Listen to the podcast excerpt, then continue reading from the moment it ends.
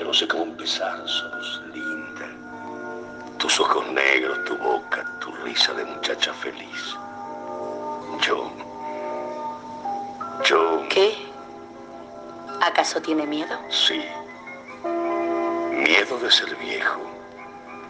No tener tiempo para el amor.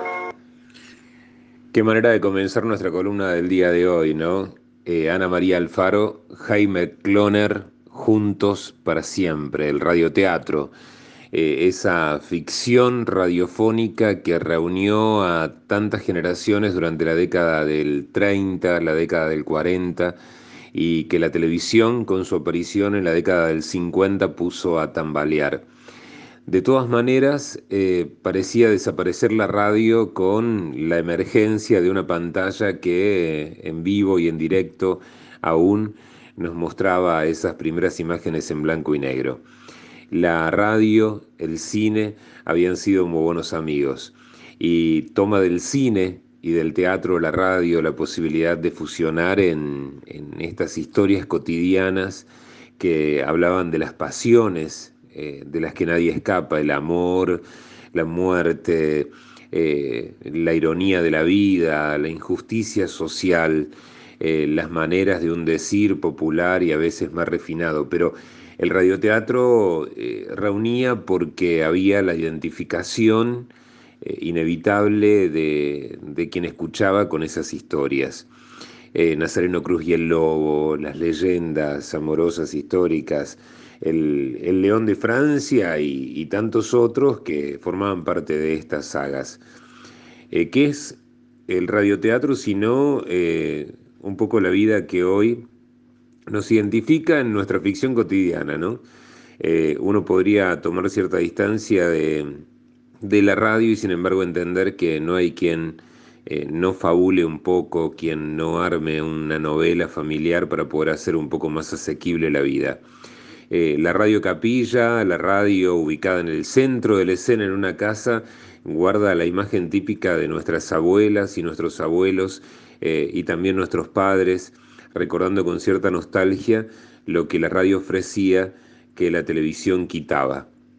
La radio ofrecía la posibilidad de imaginar esos personajes con, con el rostro que cada quien eh, reflejaba, eh, con, esa invención tan singular y propia de cómo era cada quien en, ese imaginario que nunca podía ser compartido. La radio se compartía, el radioteatro también, pero no eso tan propio de la, del efecto creacionista de, de, la novela. la cara de los personajes, la ropa de los personajes, los gestos, ese volar eh, pintando colores en el aire, como decía nuestro querido Beto Esquinazzi. El capítulo del radioteatro seguramente nos encontrará hoy como abriendo una puerta y en los próximos eh, días de encuentro, eh, yendo poco a poco al encuentro, sí, de algunos nombres como Oscar Casco, Hilda Bernard y tantos otros que luego conoceríamos en la pantalla cinematográfica o la televisión pero muchos de los talentos televisivos de, aquella época de oro, del cine argentino, o de las ficciones, o, del nacimiento de la pantalla chica, eh, nacían en la radio. Hay películas que quisiera recomendar como Pobre Mariposa, eh, o por qué no, eh, aquellas que nos llevan a otros lugares como Un novio para mi mujer, viniéndonos más acá en el tiempo, donde alguien que no logra eh, controlar su verborragia, eh, sí logra hacer un borde eh, armando una cierta ficción con, sus sentires a través del micrófono de la radio.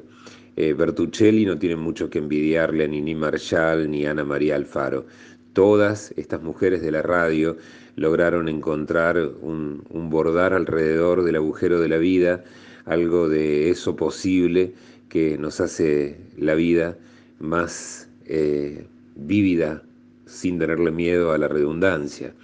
Y es que justamente nos contamos alguna novela de vez en cuando, como hacía la radio, para poder cambiar algo del guion y hacer de algunos padecimientos de nuestras novelas familiares, históricas y amorosas eh, un recuerdo más soportable. Quizá la función del radioteatro eh, siga hoy más vigente que nunca, aunque el radioteatro se haya extinguido como los viejos dinosaurios de la faz de la Tierra en la faz de la radio. Ojalá volvieran, ¿no? Los vuelos de los guionistas, actores, escritores, locutores que ponían el cuerpo, la emoción y la voz para llevarnos a algún lugar, al menos por un ratito, cuando el reloj marcaba las 3, las 5 o las 8 de la noche antes de la cena. Ojalá la radio, y hoy más que nunca, nos reuniera en su entorno y en su seno para poder dejarnos volar y que no todo sea la imagen, sino la posibilidad de crear cada quien la ficción, el semblante y, ¿por qué no?, coser el vestido de esas heroínas de la radio que podían estar vestidas como se nos diera la gana y de aquellos galanes que podían tener un metro ochenta, un metro noventa o el rostro de, cualquier galán eh, deseado en secreto por alguna damisela de la época. Dedico este bloque a nuestros abuelos, quienes fueron los protagonistas fundamentales del radioteatro. No hubiera habido ficción sin alguien que escuchara del otro lado. Debe haber siempre del otro lado alguien que de algún modo u otro sea cómplice de la aventura creacionista de nuestras ficciones de la vida. Dedico este bloque a nuestros abuelos. Eh, nunca más lo que sucedió ayer. Y ojalá esto hubiera sido una película una ficción, porque podríamos reescribir un guion. Tenemos la oportunidad aún de hacerlo. Y con este recuerdo del radioteatro los abrazo más que nunca. Y por si alguien no lo hizo, en mi propia voz, les pido perdón por lo que aconteció ayer. Ojalá nunca más. Un beso grande y hasta la próxima.